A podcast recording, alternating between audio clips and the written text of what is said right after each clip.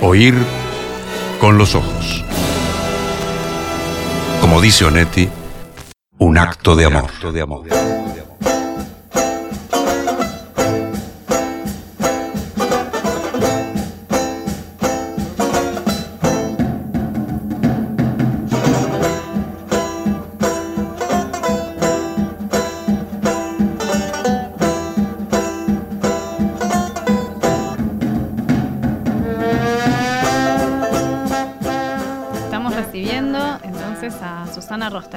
Susana, ¿estás por ahí? A ver si te Por aquí, muy feliz de, compartir un rato con ustedes porque soy una fan del programa. Ah, pero muy bien. Siempre me acompaña. Qué amable. Qué honor. No todo el tiempo, pero un buen rato sí. Un buen rato sí. Muchas gracias, Susana. Estamos encantadas de recibirte. Susana lo dijimos más temprano, pero lo recordamos ahora. Es antropóloga, docente e investigadora feminista uruguaya. Coordina el programa Género, Cuerpo y Sexualidad en la Facultad de Humanidades y Ciencias de la Educación en la, en la UDELAR. En 2010 obtuvo su, doctorado en antropología social en la UBA. Este, y el título de su tesis fue Relaciones de Género y Aborto Voluntario, Políticas del Cuerpo y de la Reproducción, del cual tenemos... Este, se desprende, digamos, este, este, libro que tenemos hoy aquí. Y que también tenemos disponible, que vos lo encontraste, Nachu. Que está, es un libro que, se puede leer eh, en colibrí.udelar.edu.uy que es el repositorio de, de, las, de los productos que genera de la investigación en la Universidad de la República, entonces de ahí lo pueden descargar en formato PDF para, para leer en una computadora, en una tablet. El libro se llama, aclaramos, se llama Aborto Voluntario y Relaciones de Género, Políticas del Cuerpo y de la Reproducción, es del 2016. En la contratapa leemos que, dice que eh, bueno, este libro presenta un análisis del vínculo entre las representaciones y prácticas del aborto voluntario y las relaciones de género desde la antropología feminista. Y bueno, se pasa a revistar todo lo sucedido con el aborto en el siglo XXI, su situación sanitaria y magnitud, las discusiones parlamentarias y las voces desde la sociedad civil, de feministas e iglesias. Y, bueno, eh, también se detiene a estudiar a las mujeres que atraviesan un aborto, su relacionamiento con las instituciones de salud y la visión de los ginecólogos. Es decir, bueno, eh, hay una parte interesantísima de, de, de, recuperación de, los discursos que, que rodean el tema del aborto, que rodearon el tema del aborto en, Uruguay en, estas últimas décadas, junto con un montón de testimonios que son, que son de lo más interesantes este, sobre cómo están tomados y cómo están presentados y, y comentados. Susana, eh, comenzamos hablando justamente del comienzo de este libro que donde te presentás como antropóloga y feminista, aunque decís que política y teoría frecuentemente se alejan porque manejan tiempos diferentes y que necesitaste entonces articular acción y reflexión. Ahora que pasó el tiempo, ¿cómo crees que te fue en ese sentido con el libro? Creo que me fue bien, que hice todo lo, que se podía hacer al respecto. Es difícil, eh, es lo que yo pongo ahí, a veces este, cuando uno está dentro de la academia o tratando de hacer una investigación científica, necesitas poner en duda todo para ir avanzando lentamente y la acción política necesita de certezas que justamente cuando uno es una investigadora necesitas de las dudas para poner a prueba lo que pensás. Pero yo pienso que sin lugar a dudas toda investigación en general e investigación social en particular es política. Siempre el tema que se elige, la metodología que se elige, hay una cuestión política, obviamente que no estoy hablando de política partidaria, pero sí de política.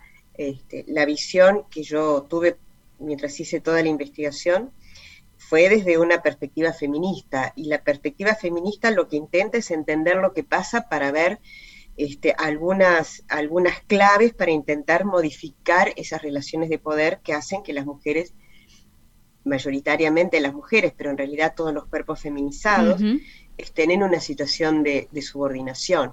Entonces ahí está el tema político presente, eh, estuvo en esa investigación y está en, muchísimas otras que hace mucha gente, ¿no? Claro. Susana, en ese sentido, ¿no? De, la cuestión de, la posición política que se toma en el momento de la investigación, una cosa que llama la atención es que en el libro vos mm, propones mm, revisar la forma en la que nos, en la que nos referimos al aborto generalmente, a, propones un glosario nuevo, ¿no? Por ejemplo, eh, apoyás mucho, eh, de no decir aborto, sino aborto voluntario, está mismo en el, en el título del libro. Eh, hablas de embarazo esperado o no esperado en lugar de embarazo deseado o no deseado. Mm, e incluso este, se, mm, se, sustituye a, las palabras bebé o nonato o feto una, una sigla que es el ZEF. Entonces, que capaz que nos puedes contar de, qué se trata. Entonces, este, me gustaría saber si, si vos considerás que estos cambios en la forma en la que se dicen las cosas eh, tiene una, una, importancia en el momento de poder pensarlas, ¿no? Hace un rato nosotros hacíamos el ejemplo con esto de llamarse a sí mismo provida. ¿Qué quiere ser? ¿Qué, qué quiere decir ser provida? Este, ¿Nos querés contar un poco acerca de, de, esta, de esta cuestión de la lengua? Sí, conversémoslo, porque ustedes de, cuestiones de significados este, saben más que yo, pero este, sin duda que cada palabra, cada término, cada vehiculiza un, concepto y los conceptos, mm, eh, sea de manera explícita o no, para quien lo enuncia, están vehiculizando una ideología, una propuesta. ¿no? Entonces, de ahí sí que yo hablo de, aborto voluntario porque aborto puede ser un aborto espontáneo. Exacto. Este, y a mí me interesaba solo, solo trabajar con los abortos voluntarios, cuando la mujer decidía abortar. Si bien cuando yo empecé mi investigación se hablaba siempre de aborto y todavía no había entrado el término de interrupción voluntaria del embarazo, claro. sí me parece que digo, estoy de acuerdo con usar interrupción voluntaria del embarazo, pero me parece que es una manera más suave de decir aborto. Claro. Y aborto es aborto, es, un corte y, tiene un dramatismo que no tiene hablar de interrupción voluntaria del embarazo. Claro. Entonces, en ese sentido, sigo prefiriendo este, hablar de aborto, aunque, bueno... Las eh, cosas por su nombre, digamos. Sí, las cosas por su nombre. Y voluntario porque es cuando hay una voluntad de abortar. Cuando ese aborto no es por razones estrictamente médicas, de que haya que hacer el aborto porque de lo contrario la mujer puede morir, o sea, cuando, cuando lo decide este, un, un cuerpo médico. o, un, o un grupo de, gente, de, ginecólogos, etcétera, porque hay una cuestión de salud. Ahí no es un aborto voluntario, ahí es un aborto para salvar a, la mujer o lo claro. que ¿no? Pero a mí me interesaba aquellos donde existía la voluntad por parte de la mujer de abortar. Luego, lo de los embarazos inesperados o no esperados, mm. porque a mí el término de no deseado siempre me hizo mucho ruido, porque el deseo es algo tan difícil de manejar. Bien. Que eh, yo qué sé, no sé, no sé hasta dónde puede adecuarse. Yo entrevistando mujeres que abortaron, hubo algunas cuyo embarazo había sido deseado pero una vez embarazadas, la escena habíamos, había cambiado. había cambiado el contexto. Recuerdo una, por ejemplo, que, bueno, una vez embarazada, e, ella se había imaginado tener su hijo con su pareja, qué sé yo, pero una vez embarazada, eh, la pareja se borra. Decide no continuar con ese embarazo. Claro. Digamos, había sido deseado, pero fue inesperado, no el embarazo en sí, pero sí la circunstancia. Bien. Entonces, eso cambia todo cambia todo y el término deseo me parece que tiene una fuerza desde lo psicológico que yo no sé, no sé los alcances. Me parece que hay mucho, en los deseos, mucha cuestión inconsciente y demás, del inconsciente, ¿no? Entonces prefiero no, no, utilizar ese término. Y, luego el que sí me parece que es importante es esa sigla de CEF, de cigoto, embrión, feto, porque lo que se aborta va a ser un cigoto, un embrión o un feto. No es un bebé. digamos, en términos de objetivar el producto de la concepción. Y cuando se lo, se lo nombra de otras maneras, se le está dando una entidad que por ahí yo creo que no tiene. Cuando se habla de nonato, o se, lo ve como algo que no nació, que, tendría que nacer, pero no nació. Bien. Este, ni que hablar cuando se habla del bebé o, el niño o, u otros términos que se utilizan. O, hijo incluso, ¿no? O hijo incluso. Y ahí es, en eso que decís, Lucía, hay una cosa súper interesante porque en, los casos de los CEF, eh, utilizando ese término que es el que yo utilicé a lo largo de toda la investigación, eh, cuando, cuando una mujer está embarazada y, pretende llegar a término con su embarazo, porque está muy feliz con eso, porque fue algo planificado no, pero que, existe se, habla de hijo inmediatamente, aunque sea un cigoto, es el hijo. Claro, claro. a veces se espera un poquito para estar seguros que todo está bien, pero es el hijo. Eh, es el hijo, es el hermano, es el sobrino, es el, nieto, o sea, se, incorpora con los roles.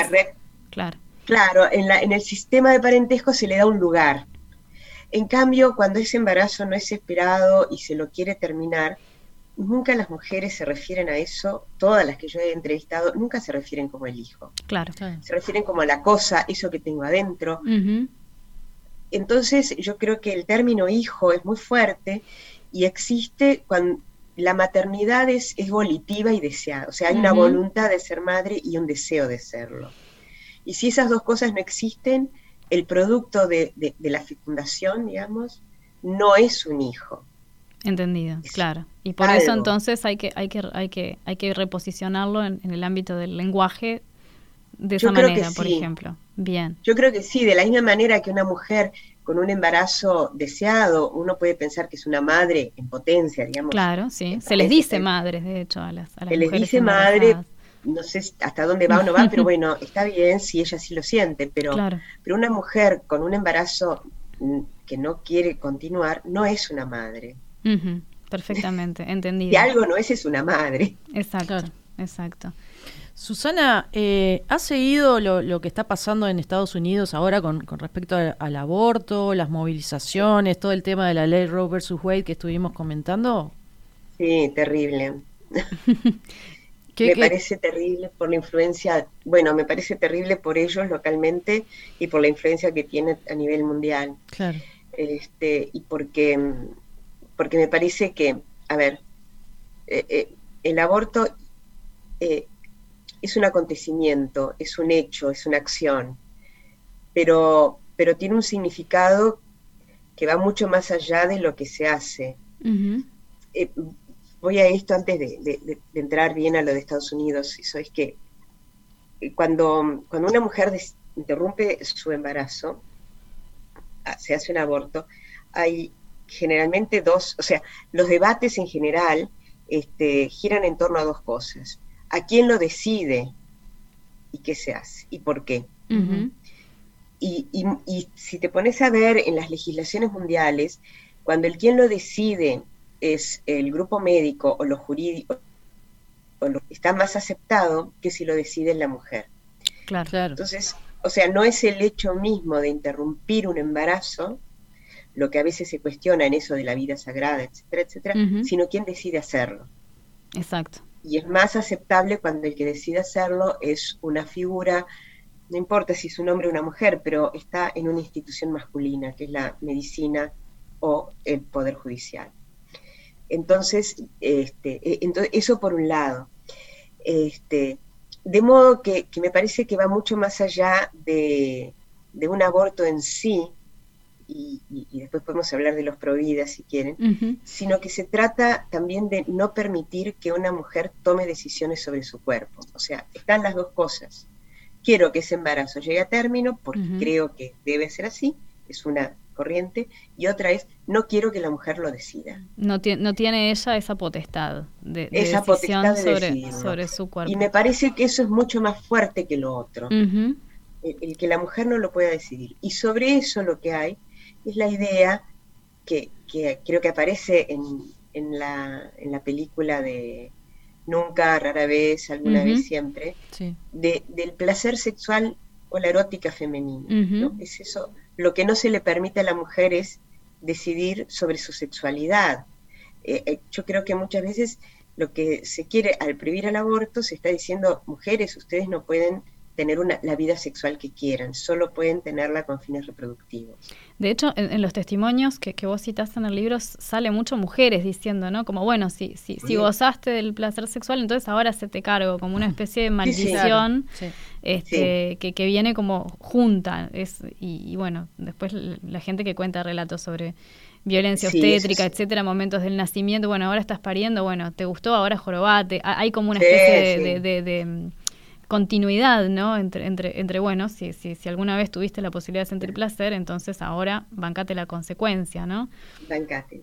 Y sobre lo que decía este, Natalia de, de, lo que está pasando en Estados Unidos, yo pienso que es, eh, es ese, esa vuelta este, conservadora o neoconservadora, no sé cómo se debe llamar, que es este, que vuelve a, tratar de quitarle eh, agencia a las mujeres, agencia sobre las decisiones. Bien. O sea, me parece que lo que se está ahí hablando no es de, un niño que van a ser, ¿no? Como se pone, sino quitémosle la agencia. Sí. Porque incluso la, fertilidad asistida creo que también se puso, o sea, el control claro, total. Eh, total mm. es, eh, Hablando de... Creo que es un control de cuerpos. Claro. Eh, traía, te, hacía la pregunta con respecto a lo de Estados Unidos porque quería saber eh, si crees que lo que sucede allá tendrá eh, un... Ya creo que lo, esbozaste un poco, pero si tendrá influencia en Latinoamérica o es que estas leyes en realidad siempre están en peligro, ¿no? como, comentábamos con el, documental del caso Roe, década tras década tuvo que enfrentar situaciones complicadas que estuvo a punto de desaparecer la ley. Eh, ¿qué, te parece? ¿Lo que pasa en Estados Unidos eh, tiene como un, derrama en, en, América Latina? ¿Qué, qué, sucede? Yo creo que sí que derrama porque es un país con mucho poderío eh, sobre los medios de comunicación y económico, ¿no? Entonces, a través de, de los medios este, consumimos mucha cosa de Estados Unidos, entonces creo que, que, en ese sentido hay un derrame, hay un derrame también en lo económico, cuando mm, ay, fue Bush el que puso la, mm, la ley Mordaza, creo, eh, eso, eso significó que muchas agencias este, que, agencias internacionales, agencias de la sociedad civil que financiaban organizaciones que apoyaban el aborto no pudieran seguir mandando eh, los dineros para apoyar las organizaciones. O sea, que económicamente también influye en ese sentido. De la misma manera que pienso que también vas a ver, y sin duda eso ya hay estudios que lo hay, que estos grupos más conservadores, que son contrarios al aborto, también dan dinero a organizaciones latinoamericanas para que profundicen el activismo antiaborto. O sea que ahí está influyendo. Claro, y lo otro que vos decías es que son, son leyes muy frágiles, que están todo el tiempo en cuestión. Y me parece que el mejor ejemplo de eso lo ha dado España, cuando en España el aborto por razones este, de salud estaba aprobado desde, no recuerdo bien, pero poco después de, la recuperación o de la del advenimiento, bueno, monarquía, pero con presidencialismo. Y luego... Del fin del este, régimen franquista, digamos. Sí, después del régimen franquista, casi inmediatamente se aprueba el aborto este, por eh, causal salud. y, en el último periodo de Rodríguez Zapatero se aprueba este, el aborto por sola voluntad de la mujer. O sea, se amplía totalmente, el aborto es, eh, eh, es gratuito, todas las mujeres lo podían hacer, digamos, era muy, muy amplio, ya las chicas jóvenes ya ni siquiera tenían presente de que eso era algo prohibido, lo que había sido. Y sin embargo, creo que fue en el 14, aparece este señor este, Gallardón, que, Ministro de Salud, ¿verdad? El ministro, sí, no me acuerdo si era de salud o de otra cosa, pero era un ministro que quiere quitar esa ley. Y, y, están todo un año debatiendo nuevamente hasta que cae el ministro y demás, pero hubo algunas restricciones. Claro, claro, claro. Posterior a ese debate. Entonces, eso lo que muestra es que siempre está en cuestionamiento. Son, yo creo que las leyes que hacen al, al, control de la sexualidad o a la libertad sexual y de la reproducción están siempre eh, eh, ahí en la mira, siempre, siempre están en un estado de fragilidad. De cuestionamiento y, y, fragilidad, exacto, como decís. Em, no, pensando también que quizá, eh, viéndole el lado bueno a todo esto, es que em, son temas que se, se, se, ponen sobre la mesa, que están en agenda, digamos, también, que nunca viene mal este, que sigamos justamente discutiendo estas cuestiones y creo que en ese sentido también derrama eh, por ese lado, ¿no? Así que, no sé. No, en ese sentido sí está bueno discutirlo y está bueno poder argumentar y, y este Sí, sin duda. En, este y en nuestro país, una vez que estuvo la ley de legalización ah. de la IDE, también hubo la objeción de conciencia, fue terrible y todavía sigue siendo muy alta. Claro, en, algunas zonas especialmente, ¿verdad? Sí. Ahí está. En ese sentido, una cosa que es bien interesante, ¿no? Vos hablabas de, la política y de los políticos, ¿no? De quién fue en España, qué presidente, de qué partido político que tuvo tal o cual, este, llevó adelante tal o cual, este. Eh, legislación. Ah, en, tu libro se nota, y, lo veíamos también eh, en el documental hace un rato, cómo las posiciones sobre el aborto no siempre estuvieron divididas del mismo modo entre izquierda y derecha o entre liberales y conservadores, y que incluso, incluso el discurso religioso, este, que uno tiende a pensarlo como monolítico, monolíticamente eh, enfrentado a la idea del aborto voluntario, en realidad no lo es para nada, ¿no? Entonces, este, yo tengo la sensación, pero me gustaría saber si, vos también la tenés, de que actualmente las posiciones aparecen menos móviles y más radicalizadas, ¿no? O sea, más una, una tendencia más relacionada con, la izquierda y con el, con el pensamiento liberal y, no sé si anticlerical, pero en todo caso anticatólico y este eh, e, en torno a, quienes apoyan la posibilidad del aborto voluntario, mientras que eh, las posiciones de derecha parecen más, mucho más, este, digamos, en general estar apoyando eh, las restricciones. Al, pero, sin embargo, acá en Uruguay pasó una cosa muy curiosa en ese sentido, que es que un parlamento de izquierda aprobó una primera ley que fue vetada por el presidente, que también era de izquierda. Entonces, ¿cómo, cómo hacemos para, para entender eso, no? para, para cómo, cómo se, se, sobrepone, se solapa las posiciones sobre el aborto voluntario con las posiciones políticas. Ah, es una pregunta muy compleja. Es complejo, no, no, no, pretendo una respuesta completa. no, lo que sucede es que claramente, eh, eh, digamos que lo, que tiene que ver con, con las relaciones de, y ahí es con, con, yo diría más con las ahí el aborto como una consecuencia también de relaciones de género y de qué tanto se acepta una relación de equidad de género y qué tanto se, abraza eh, las relaciones patriarcales. Y eso atraviesa distintas corrientes políticas, de derecha y de izquierda. Eh, por llamar derecha e izquierda algo que está que los politólogos cuestionan, pero por lo menos nos entendemos. Este, lo que sí pienso es que ahora, en estos últimos años, la ola neoconservadora o conservadora, la derechización, como le llaman de distintas maneras, va muy de la mano de un mayor control de los cuerpos, de las sexualidades y de la reproducción. Incluso cuando va este, acompañado con un discurso sobre la libertad muchas veces, ¿no? Siempre, claro, la libertad. Curiosamente. Eh, sí, sí, sí, la libertad del, del CEF para nacer. y no, no, la libertad de la mujer para elegir. Exacto. Hay que ver qué libertades se, se, se, promueven y cuáles no. Y lo que sí es verdad también es que últimamente mm, la Iglesia Católica siempre fue el Vaticano, ¿no? No quiero hablar de toda la iglesia que es tan vasta y que va desde la teología de la liberación al Opus Dei, pero el Vaticano sí ha sido antiaborto, pero también están las católicas por el derecho a decidir, es una organización que, trabaja a favor de la legalización del aborto. Entonces, tampoco son tan monolíticos. Y dentro de las iglesias, por ejemplo, protestantes tradicionales, la iglesia Valencia y la iglesia metodista estuvieron a favor de la legalización del aborto, mientras que todas las iglesias evangelistas, neopentecostales, todas esas que, últimamente están teniendo cada vez más fuerza, tienen posturas totalmente contrarias y muy conservadoras en muchos otros aspectos de la vida cotidiana. Claro, va, acompañado de, un, combo respecto de eh, la, comprensión de, los roles de género en general en la vida. Yo creo que sí, va, va, junto con el combo de los roles de género, sin duda.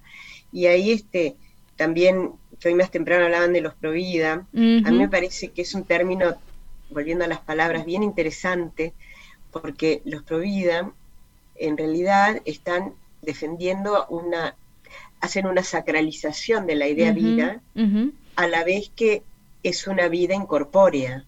Claro. Porque una vez que, que la vida está en cuerpos, en cuerpos o sea, en personas encarnadas, en cuerpos, ya termina la defensa de la vida. Eh, los provida no, no están eh, recogiendo a la gente que está en situación de calle, porque son vidas que importan. Claro. ¿no? O sea, las vidas ya corpóreas, ya, ya esas no importan, es una vida sacralizada e incorpórea, abstracta, que no se encarna en nada, no son vidas encarnadas lo que defienden. Entonces, a mí me parece que es interesante esa lucha por los, por los conceptos de libertad, de vida, donde qué, es lo que nutre un término y otro según quien lo dice. No, y, también lo que se, se, discute muchas veces es que también la vida de, de la mujer en condiciones paupérrimas, de, cuando se efectúa, por ejemplo, un, un, aborto clandestino, que su vida corre peligro, también esa vida no, no, no vale lo no suficiente. Vale lo suficiente no, Tampoco. Esa no vale, no. Claro. Totalmente. Susana, en Uruguay este, la ley 18.987 de interrupción voluntaria del embarazo está cumpliendo 20 años, mm. así que es un número eh, interesante como para no, hacer... 10. No, 10, es el 12. 10, perdón. Sí, sí, 10, 10. claro. Eh, perdón, perdón, 10. ¿Qué balance eh, haces de, de, este periodo? Este, ¿Hay algo diferente en, en, todos estos años a lo que planteas en el libro? Sí. Este, primero que eh, desde el punto de vista médico hubo una reducción muy grande de la mortalidad Ajá. Este, de, de, mujeres. De mujeres practicándose abortos. Abortos, sí. Eso ya de por sí es importante. Este, lo otro es que el, term, el, la ley, ya antes de la ley eso había comenzado, había comenzado yo creo que ya en el 2008, cuando se aprueba en el Parlamento y, y Tabaré la beta, había empezado una especie de lo que yo digo, la salida del closet del aborto, ¿no? Las mujeres pudieron empezar a hablar más de, que se hacían un aborto, antes era una cosa muy, muy secreta. Y me parece que ha dado la, la, existencia de la ley una legitimidad social. Claro. Eh, o sea, eh, eh, es algo que es socialmente más aceptable que antes. Se puede hablar, se puede. Entonces, eso va permeando. De cualquier manera, yo creo que lamentablemente no, no ha tenido eh, todos los efectos positivos que, uno hubiera querido, porque la objeción de conciencia ha sido muy alta, eh, porque se permite que, que no existan las listas de quienes objetan, de los objetores. De modo tal que una mujer va a su sociedad o lo que sea porque quiere un aborto y va con un ginecólogo y no sabe si es objetor o no. Claro, claro, este, claro. O sea, esas hay hay en ese sentido es este hay restricción, no no ha no ha sido todo lo yo creo que no se ha aplicado todo lo bien que hubiéramos deseado. Y y bueno, entonces sigue habiendo también abortos clandestinos, sin duda. Este, yo qué sé, las mujeres migrantes tienen que estar un año para poder practicarse un aborto. Este, está bien que eso se hace para evitar el turismo por aborto, no digamos que, crucen el río para abortar, pero por otro lado hay muchas mujeres migrantes con esta migración reciente, que está reciente de estos últimos años, ¿no? De, dominicanas, de cubanas, venezolanas, etcétera. Que quizás tienen menos este, acceso también a la anticoncepción y Totalmente, que de pronto están en situaciones de mucha vulnerabilidad por la migración, porque no tienen trabajo, etcétera, porque están en ese lugar y, pueden ser violentadas de muchas formas y tienen menos acceso. Entonces ahí digamos, es un tema a, ver cómo se puede solucionar. Bueno, este, es que queríamos saber un poco, eh, las mujeres eh, eh, siguen teniendo dificultades en el acceso a los servicios de, aborto en Uruguay, como acabas de decir. ¿Qué cambios necesitaría entonces esta ley o para corregir eso? Claro, o exacto, o serían cosas que la ¿Es posible que haya cosas que la ley corrija o va por otros lados también la cuestión? Yo creo que, mm, bueno, la ley en sí misma es una ley que da un cierto tutelaje, ¿no? Porque eso de que la mujer tiene que estar con esta, esta, mm, este, eh, eh, em, ¿cómo se dice? No me sale la palabra, tiene que hacer esta consulta a los tres profesionales. claro, sí, sí, eh, Y luego tener cinco días para reflexionar es un tema un poco de tutelaje, ¿no? Sí. La manera en ¿Decís tutelaje en el sentido de infantilización de, la mujer y de su, capacidad de, decidir al respecto? Sí, un poco de infantilización y un poco de, que, bueno, eh, la mujer está decidida pero sin embargo le dicen teóricamente o le pueden decir, mirá, si seguís con el aborto tenés la opción de darlo en adopción, papá, papá, hacer esto. O sea, hay, según cómo sean esos profesionales van a tratar de disuadirla o de apoyarla, pero no necesariamente de acompañarla. Entendido, claro. E, entonces, en ese sentido es que, bueno, de repente tengo que decirte qué podés hacer, porque no sabe yo qué sé. Eso lo tiene la ley misma, pero más allá de eso, que, bueno, es discutible, porque según quienes sean estos profesionales es un acompañamiento de apoyo o es un, tratar de restringirla. Pero me parece que el problema mayor es de implementación. Yo creo que el tema de la objeción de conciencia tiene que, tendría que tratarse diferente, este, porque cuando, cuando es tan masiva deja de ser una objeción de conciencia. La objeción de conciencia es un acto individual. Yo me niego a hacer esto por mí. Pero si es toda una comunidad, entonces es una desobediencia civil. Me parece que ahí no ha habido un tratamiento adecuado este, y también en cómo asegurar que todos los prestadores de salud, públicos y privados, ofrezcan el servicio. Más allá de los objetores que puedan tener. Más allá de los objetores que puedan tener. Y que, los, y que ofrezcan el servicio de una manera amigable. Porque en algunos lugares tú vas y no sabes a dónde tenés que ir y entras a... Digo, eh, cuando, cuando una, una mujer va para, para hacerse un aborto porque quiere hacer, porque quiere este, la ley de IBE, digamos, no, no va en una situación de felicidad. Entonces, si, pregunta uno y, lo mandan para otro lado y lo mandan para otro, entra a rebotar de un lado al otro, es, es un poco no solo frustrante, sino angustiante, porque ahí cada minuto que pasa es importante. Entonces yo creo que ahí habría que, que los servicios tendrían que ser más amistosos hacia, hacia la mujer, más este, más contenedores, en general, esas cosas, pero eso es cuestiones de aplicación, no necesariamente de cambiar la ley. Quizás es algo que el, el Ministerio de Salud Pública podría Encarar, hacer un decreto de salud pública para implementar eso. Pero bueno, tenemos un gobierno donde el presidente, poco tiempo después de haber asumido, dijo que este era un gobierno pro vida. O sea, que, no podemos esperar esas mejoras en este. Ahí está. Susana, vamos con una, con una última pregunta, porque este tema este, ha estado de una manera medio lateral, pero, pero también este, arriba de la, mesa. Hay una cuenta de, Instagram de Argentina que se llama Mujeres que no fueron tapa, no sé si, si la conoces, eh, donde se cuestionan este, estereotipos. Una de las cosas interesantes que tiene tiene que ver con, la publicación de testimonios de mujeres. ¿no? Este, ellos largaron una, una consigna sobre si la maternidad era, era un mandato y recibieron bueno, muchísimas respuestas que van van, publicando. Este, y en algunas de esas respuestas, no era el tema, ¿eh? pero, pero surgía que este, en Argentina, sobre todo, me parece que es desde ahí donde viene la mayor parte de los testimonios, las mujeres cuando pedían procedimientos anticonceptivos definitivos, como por ejemplo la ligadura de trompas, se les ponían unas, unas enormes cantidades de restricciones, aun cuando en la ley en Argentina uno tiene que pedirlo y más nada, ¿no? Este, Casos en los que uno tiene que llevar a la, pareja para que la pareja suscriba que sí, que efectivamente. Casos en que no, tenés tres hijos, capaz que querés tener más. Por, ni hablar de casos de no, no tenés ningún hijo, no te voy a ligar las trompas por más que vos me lo pidas.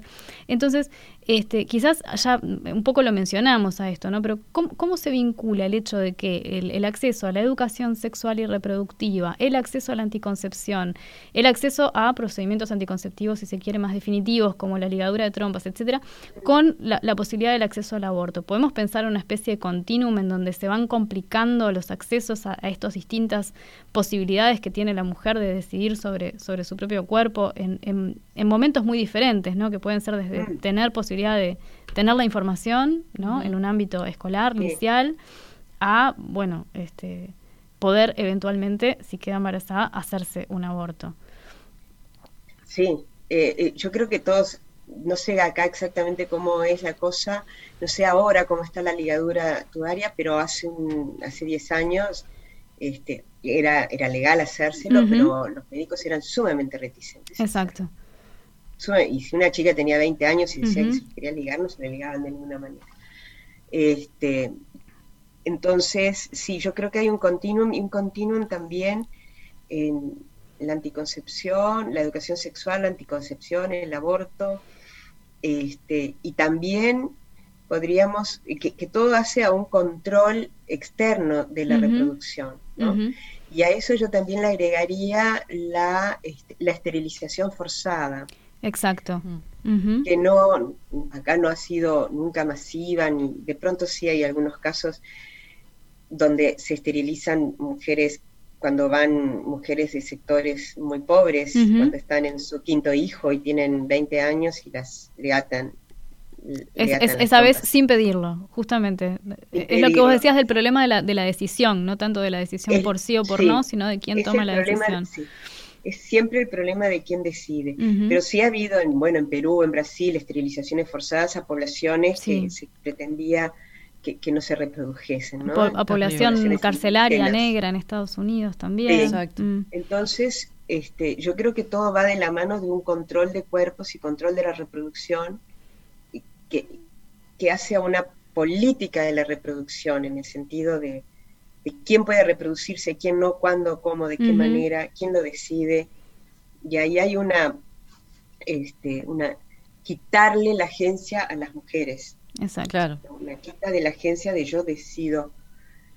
No me voy a aquello de, las feministas de la segunda ola de yo decido sobre mi propio cuerpo, aunque creo que sigue siendo vigente, pero yo decido sobre mi vida, sobre mi cuerpo, sobre mi sexualidad, sobre mi placer, sobre con quién quiero estar. O sea, decido sobre, tengo poder decidir, o debería tenerlo. Debería tenerlo. Exacto. Bueno, Susana, te agradecemos muchísimo por habernos acompañado hoy. Este, interesantísima la charla. Volvemos a recomendar el libro Aborto Voluntario y Relaciones de Género, Políticas del Cuerpo y de la Reproducción, de Susana Rostañol. Que recordamos que, se encuentra en Colibrí, en, en la página... En el repositorio. repositorio colibrí.udelar.edu.uy. Eh, se lee, se lee, se devora este libro, tiene mucha información, nos hace pensar, nos hace reflexionar, se lo recomendamos muchísimo. Y bueno, eh, Susana Rostañol, antropóloga, docente, investigadora, uruguaya, eh, de Colonia, de la tierra hermosísima. saliendo desde, no lo dijimos, saliendo desde Colonia en vivo. Está saliendo desde Colonia, así que Susana, que disfrutes este día que, pinta lindo, seguramente en Colonia va a estar hermoso. Muchísimas gracias por habernos Bueno, gracias a ustedes y bueno, y felicitaciones por el programa. Gracias. Muchas gracias. Gracias, Susana. Chau, chau. Chao. Hasta pronto.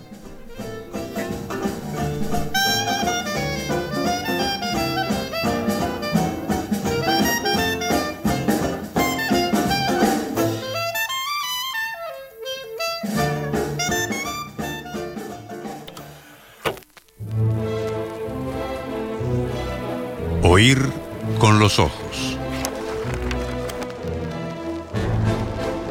Un programa bajo los efectos de la lectura.